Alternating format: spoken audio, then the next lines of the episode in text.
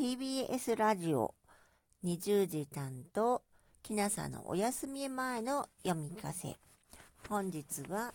牧野富太郎博士の植物一日一台よりおたふくぐるみの2回目の配信朗読をさせていただきます。くるみの語源は、えー、くるみ、えー、くれの字の広島のあの呉市の呉ですね。の果物の、で果の字でくるみであって、えー、クレという字は朝鮮語では来ると読んだと言われています。それで、ね、くるみになるのである。なので、えー、来るから来た、えー、みということでしょうか。そして、くるみの感銘は、えー、こう、え、ー、と、湖の、ね、山水がない字ですね。に、桃と書きますね。えー、くるみの感銘は、くるみ、えー、漢字で思い浮かべられるでしょうか。それは、中国の漢の時代に、長剣という人が聖域から帰るとき、これを携えてきたので、それでそう言われるとのことだ。しかし、このくるみは、え鬼ぐるみでも姫ぐるみでもなく、それは手打ちぐるみ、すなわち、ジュグランス・レジア・エル・バル・シネンシス・ CDC のことである。そしてこの主品なるジュグランス・レグア・エルはペルシャ並びにヒマラヤの原産で今ヨーロッパ大陸には諸々に彩色せられてあってそれがペルシャ手打ちぐるみペルシアンウォルナットの俗名がある。すなわち西洋手打ちぐるみである。以前はこの西洋手打ちぐるみすなわちペルシャ手打ちぐるみの実が食品として輸入せられ東京の銀座あたりの店で売っていたその味は今日市場に出ている信州産の手打ちぐるみから見るとずっと優れていた。今信州に植えてあるものはもちろん昔中国から伝えたものもあろうがしかし明治年間にその実の良い西洋種を植えて改良を図ったと聞いたことがあった。そうすると、信州には昔からの木と西洋からの木と両方があるわけになる。右のペルシャ手打ちぐるみがすなわち俗に言うウォルナットであって、このウォルナットの語は元はフランスでの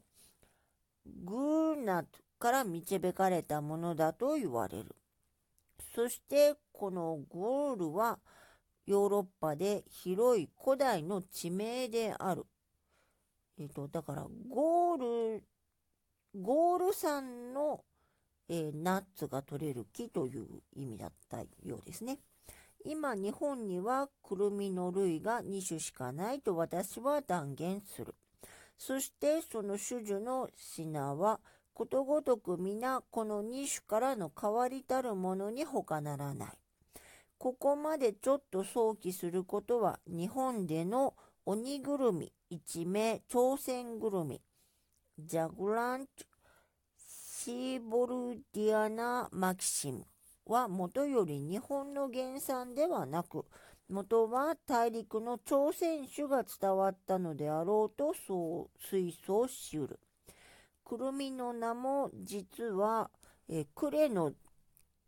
クレの、えー、果実で、え、朝鮮語源であるから、そのくるみ、すなわち鬼ぐるみは昔朝鮮から入ったものと言えるわけで、これに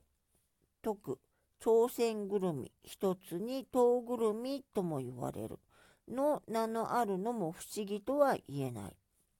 そこで、私は鬼ぐるみ、一名朝鮮ぐるみを持って、満州朝鮮並びに黒竜江、アムール地方にあるジュグランス・マンドゥシュリカ・マキシム。すなわち、すなわち、満州ぐるみの一変種だと肯定したい。果たしてそうだとすれば、その学名をジュグランス・バンドゥシュリカ・マキシム・バルシーボルディアナ・マキシム・マキノと改定する必要を認める。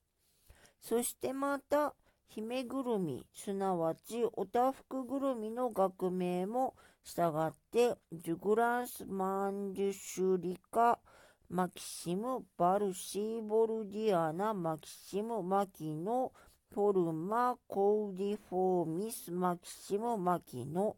と改めなければならんことは必死の勢いである。すなわち満州ぐるみからくるみ、すなわち鬼ぐるみがいで、鬼ぐるみから姫ぐるみ、すなわちおたふくぐるみが出たのである。小野蘭山の本草項目啓蒙に、真のくるみは漢種にして、世に少なし、は、鬼ぐるみより長大にして、核もまた大なり。一寸余りにして、死は王子ゆえに、人も大にして、寺王子とあるものはおそらく満州ぐるみを指していると思うが、しかしこれを真のくるみであると言っているのは誤りで、くるみの本物は朝鮮ぐるみそのものでなければならなく、蘭山はそれを間違えているのである。また、右啓蒙に一種からすぐるみは越後の三なり、各自ら開きて、カラスの口を開くがごとしゆえに名付くとあるものは珍しいくるみである。私は越後のお方に対してこれを世に表されんことを学問のために希望する。また同書に一種欧州会津大島村に権六ぐるみというあり、各章にしておじめしとなすべし。これ、穴沢権六のそのの中の三なるゆえに名付くという。甲州にもこの種ありと書いてある。私の手元にこの会津産の権六ぐるみが2かあって、かつて植物、研究雑誌並びに実際園芸へ写真入れで書いておいた。そしてその学名をジュグラン・シーボルディアナ・マキシム・バルコン・ロク・マキノとして発表しておいたけれど、これもまたジュグランス・マンジュシュリカ・マキシム・バルシーボルディアナ・マキシム・マキノフォルマゴンロク、マキノ、マキノとしておかねばならないだろう。